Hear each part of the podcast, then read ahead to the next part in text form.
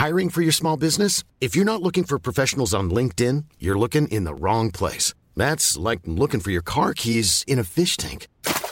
LinkedIn helps you hire professionals you can't find anywhere else, even those who aren't actively searching for a new job but might be open to the perfect role. In a given month, over 70% of LinkedIn users don't even visit other leading job sites. So start looking in the right place. With LinkedIn, you can hire professionals like a professional. Post your free job on linkedin.com slash people today.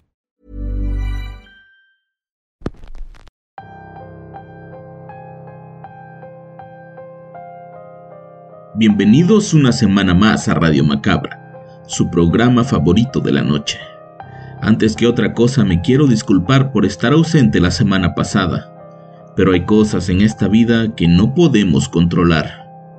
Dice un dicho sacado del cine que en la vida solo hay dos cosas de las que no nos podemos escapar, la muerte y los impuestos. Y algo de eso me tuvo ausente. Para compensarlo les traigo una historia bastante interesante, que cuando me llegó sabía que tenía que compartirla con ustedes pues estoy seguro que les va a gustar. El episodio de hoy se titula El diablo se lo llevó y es traída para ustedes solo aquí, en Radio Macabra. Éxitos que te matarán de miedo. Preparen una rica cena y un buen café caliente, pues nosotros estamos a punto de comenzar. Soy militar en activo por lo que prefiero en esta ocasión guardar mi identidad. Sigo haciendo labores en el campo y por precaución prefiero que esto que les voy a contar se mantenga en total anonimato. Esta historia no me ocurrió a mí, pero estaba presente. Quienes estuvimos esa noche lo recordamos como el día en que el diablo se llevó a un compañero nuestro. Tenía apenas dos años de haberme enlistado en el ejército. Eran los tiempos de mayor actividad, Estábamos siendo parte de estas operaciones de la llamada guerra contra el narcotráfico, y nuestras vidas corrían peligro constantemente. Para cuidar nuestra integridad nos movían constantemente de lugares. Los altos mandos no querían que hiciéramos muchas relaciones en los lugares a donde llegábamos, según ellos para evitar que el crimen organizado nos reclutara, algo que sucedía constantemente entre los más jóvenes. En aquella ocasión estábamos asignados en la Sierra de Guerrero, una zona bastante problemática por la proliferación de bandas dedicadas al crimen y también por el alto número de sembradíos de amapola y marihuana. El negocio era tal que había pueblos enteros dedicados únicamente a esas labores. Nuestros enemigos no eran los agricultores, ellos solamente hacían lo que podían para sobrevivir. Nuestro objetivo principal eran esas bandas que les compraban el producto o que los contrataban para cosechar. Teníamos apenas algunas semanas en la zona, y a pesar de ser un grupo reducido de nosotros, teníamos el apoyo del batallón de infantería apostado en Iguala. La misión de aquella vez era sencilla, entre comillas. Teníamos que ir a quemar varios sembradíos de amapola que pertenecían a unas bandas muy violentas. Uso la palabra sencilla porque realmente es muy difícil acceder a esos terrenos y generalmente son callejones sin salida, hechos justamente para dejar atrapados a quienes se atrevan a entrar ahí. Los lugareños y las bandas criminales conocían a la perfección el terreno y los métodos de escape. Nosotros, a pesar de haber estudiado bien la zona, seguíamos siendo unos forasteros con poca experiencia en esos campos, lo que hizo que aquella misión se nos complicara bastante. El plan era llegar lo más rápido posible a la sierra y con ayuda de un lugareño al que llamamos Ringo, por su prominente nariz y su cabello estilo de los años 60. Era un hombre que nos guiaría y nos diría cómo entrar y salir de manera rápida. Lo que más nos llevaría tiempo sería cortar todas aquellas plantas de amapola y quemarlas. Cabe destacar, y es un secreto a voces, que muchas veces aquellas misiones de quema están previamente pactadas con los cárteles de la droga. Es una especie de negociación entre ellos y los altos mandos, para poder arrasar con esos campos hay un intercambio previo, lo que hacía que en muchas ocasiones no tuviéramos problema alguno. Pero quiero contar que en una ocasión otro grupo de compañeros entró a la sierra de Durango y lamentablemente ninguno regresó. Llegamos al lugar pactado, un grupo de policías estatales nos guiarían al pueblo. Ahí nos vimos con Ringo y de inmediato subimos en las camionetas a la mayor velocidad posible. El terreno era agreste, muy difícil de transitar a altas velocidades. Caminos de tierra con espacios muy reducidos, enormes zanjas hechas justamente para dificultar el paso y una extensa vegetación que nos hacía estar nerviosos, pues en cualquier momento podíamos ser emboscados por uno de esos grupos criminales que solían estar bien armados. Al llegar al punto, los estatales y Ringo regresaron, pues su labor era únicamente guiarnos. Antes de irse, Ringo, quien vestía de una manera bastante peculiar, con un pantalón de gabardina bastante sucio, una camisa de manta y un sombrero, nos dijo, háganlo rápido, pues estas tierras le pertenecen al innombrable. Si él quiere, nadie sale de la sierra. Si bien conocíamos casi todos los apodos de los narcos, esta era la primera vez que escuchábamos hablar sobre el tal innombrable. Nuestro líder nos dijo que siguiéramos y acabáramos con todo lo que tuviéramos a nuestro paso. Éramos casi 30 efectivos divididos en cuatro camionetas. Llevábamos todo lo necesario para hacer el trabajo y al llegar a la zona de las plantaciones nos llevamos una gran sorpresa. Había algunas personas ordeñando los botones de las amapolas. Al vernos, muchos de ellos ni se inmutaron. Era como si nuestra presencia no les afectara en lo más mínimo. Otros hicieron lo que pudieron para esconderse de nosotros en la sierra. Aún puedo recordar a una mujer de unos 50 años decirme, déjenos llevarnos un poco, necesitamos comer. Yo que vengo de una familia muy pobre y que vi a mi madre hacer de todo para alimentarnos, no pude evitar sentirme identificado con ella, pero somos soldados y estamos para cumplir las órdenes. Comenzamos a cortar todo a nuestro paso y poco a poco llevamos a un punto todas esas plantas para comenzarlas a rociar de gasolina y prenderles fuego. Sabíamos que teníamos poco tiempo, pues la voz iba a comenzar a correr, y una vez más, todos queríamos salir de ahí antes de que algún grupo de criminales nos atacara. Hicimos varios montículos de plantas y comenzamos a quemarlas uno a uno, dejando el más alejado completamente solo, cuando de pronto un compañero vio algo. Miren, dijo mientras señalaba al montículo del fondo, hay un hombre ahí. ¿Dónde? Ahí. Está arrojando algo al fuego. Efectivamente, detrás de aquella hoguera se podía ver una figura conocida.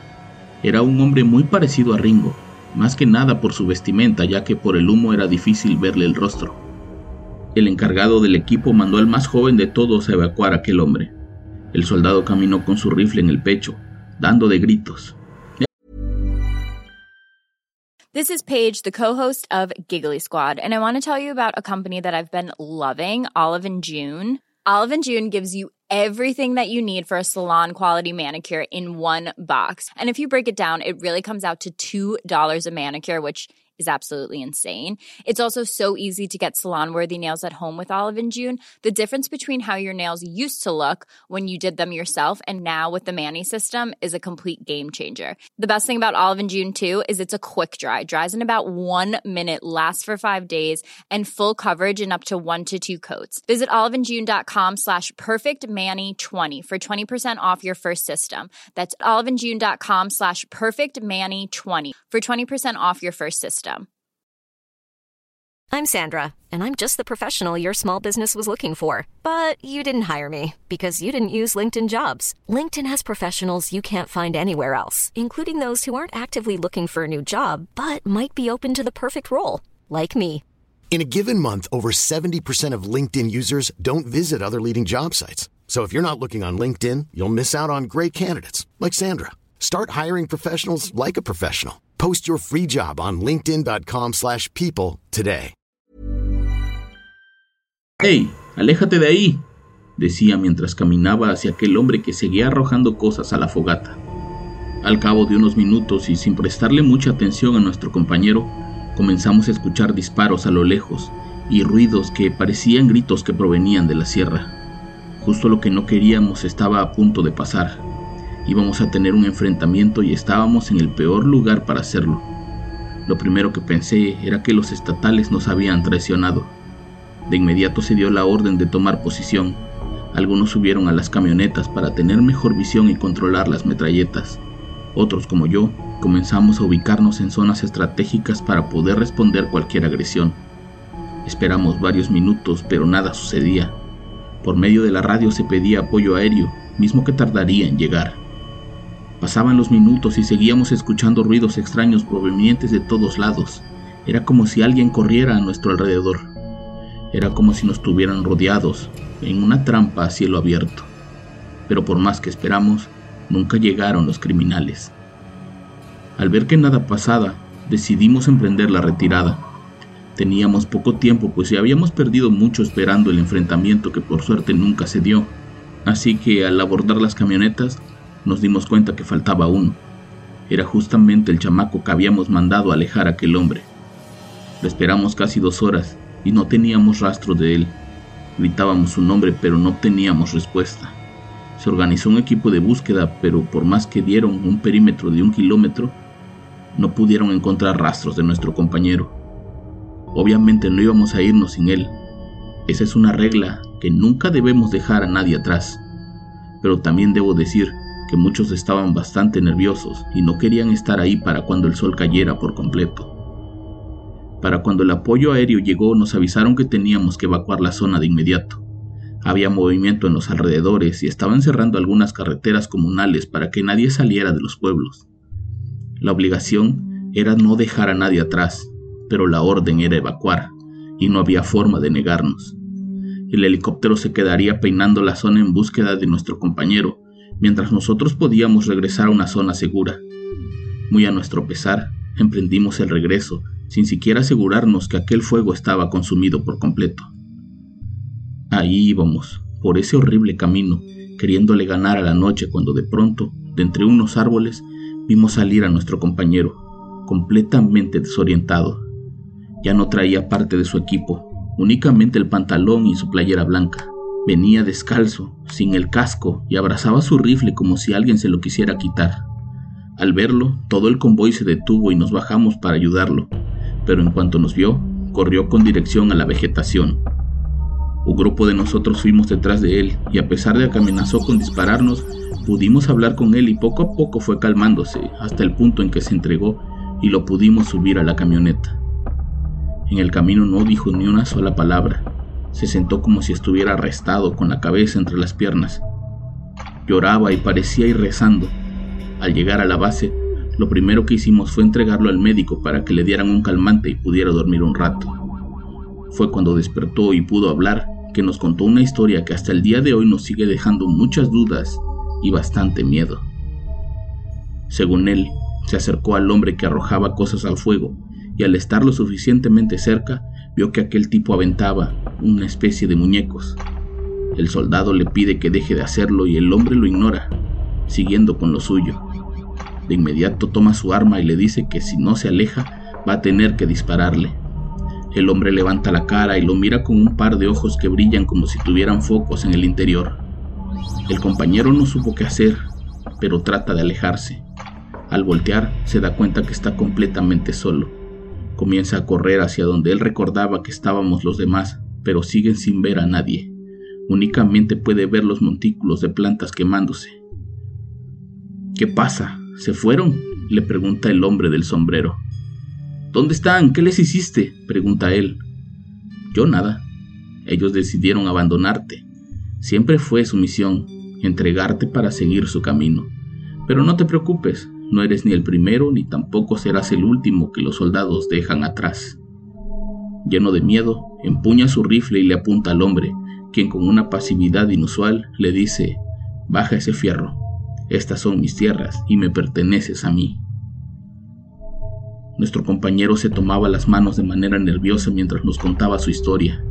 Era obvio que aquello le producía mucho miedo y ansiedad. En un momento ese hombre se acercó a mí y me quitó el arma, me dijo que a donde íbamos no la íbamos a necesitar, continuó diciendo el soldado. De inmediato pensé que había muerto, que tal vez había respirado demasiado humo y que estaba en una especie de limbo, paraíso, qué sé yo. Pero al mirar a mi alrededor me daba cuenta que estaba en el mismo lugar, así que no podía ser ni el infierno ni el paraíso.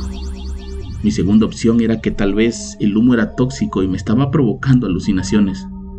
Fue cuando le dije que él no era real, que todo estaba en mi cabeza y que no iba a dejar que el miedo me dominara.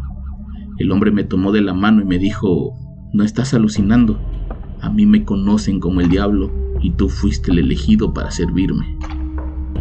El pobre muchacho dice que estuvo solo unos minutos hablando con el hombre, quien le daba instrucciones precisas de lo que tenía que hacer para servirle. Le dijo que era un pacto que tenía con sus superiores y que no podía rechazarlo, pues de hacerlo, lo que le esperaba sería una muerte dolorosa y cruel. Dice que el hombre sabía muchos datos personales, parecía conocerlo bastante bien. De hecho, le recordó un momento de su vida que fue lo que hizo que se enlistara en el ejército. Era imposible que ese hombre supiera tanto. En su desesperación comenzó a correr huyendo del hombre mientras disparaba al aire para ahuyentarlo, pero nada funcionaba. Gritaba por ayuda, gritaba nuestros nombres, pero todo parecía inútil. El hombre lo seguía desde donde se moviera, hasta que escuchó el rugir de los motores y las aspas del helicóptero. Ahí por fin sintió que alguien lo estaba buscando. El hombre volvió a tomar su mano y le dijo, no hay tiempo, Tienes que darme algo que me asegure que vas a seguir mis instrucciones al pie de la letra. Aquel tipo del sombrero le puso la mano en el pecho y lo hizo desmayar. Cuando despertó, estaba justo como lo encontramos, sin parte de su equipo y totalmente desorientado. En su mente habían pasado solo unos minutos, pero al salir de aquel trance, se dio cuenta que habían pasado varias horas, pues la luz del sol estaba casi por terminarse. Corrió hasta el camino y fue cuando lo encontramos. Al regresar se le dieron varios días francos para que pudiera atenderse en el hospital militar y acudir a unas sesiones de terapia con un psicólogo militar. En dichas terapias argumentaba que una sombra siempre lo acompañaba y que cuando él quería hablar de ese tema, esa sombra se lo impedía. Tres meses después, el joven soldado desertó. En el año 2017, en un enfrentamiento entre efectivos del ejército y un grupo criminal que controlaba la Sierra de Guerrero, se logró capturar a cuatro personas, líderes de un cártel de droga. Otros ocho murieron en el lugar, todas de manera violenta. Uno de los muertos era el joven soldado que alguna vez fue nuestro compañero. Tenía apenas 23 años y había abandonado el ejército para unirse a las filas de ese grupo. Se había alejado completamente de su familia y nunca dio señales de dónde se encontraba. Lo más extraño de todo era que uno de los líderes que fueron capturados tenía un apodo muy peculiar, un apodo que ya habíamos escuchado antes. A ese hombre la gente lo conocía como el diablo.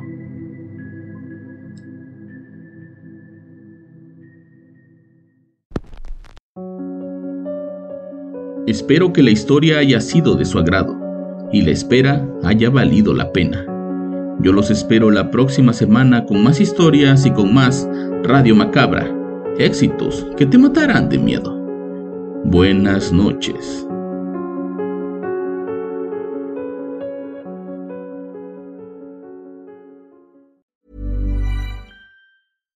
If you're looking for plump lips that last, you need to know about Juvederm lip fillers. With Juvederm Volbella XC and Juvederm Ultra XC, your lip look, whether it's subtle or bold, can last up to one full year with optimal treatment and no additional maintenance. Find a licensed specialist and see if it's right for you at Juvederm.com today. That's J U V E D E R M.com. Add fullness to lips in adults over 21 with Juvederm Volbella XC or Juvederm Ultra XC. Do not use if you have severe allergies or a history of severe allergic reactions, or if you're allergic to lidocaine or the proteins used in Juvederm. Tell your doctor if you have a history of scarring or taking medicines that decrease the body's immune response or that can prolong bleeding. Common side effects include injection site redness, swelling, pain, tenderness, firmness, lumps, bumps, bruising, discoloration, or itching. As with all fillers, there's a rare risk of unintentional injection into a blood vessel, which can cause vision abnormalities, blindness, stroke, temporary scabs, or scarring. For full important safety information, visit juvederm.com. Hey, folks, I'm Mark Marin from the WTF Podcast, and this episode is brought to you by Kleenex Ultra Soft Tissues your ally to help tackle your allergy symptoms this season. I love the change of seasons, but nobody loves pollen and all those other things floating in the air that make you sneeze during this nice weather. Kleenex Ultra Soft tissues are hypoallergenic and allergist approved. So fight back against watery eyes and runny noses without worrying about irritating your skin. For this allergy season, grab Kleenex and face allergies head on.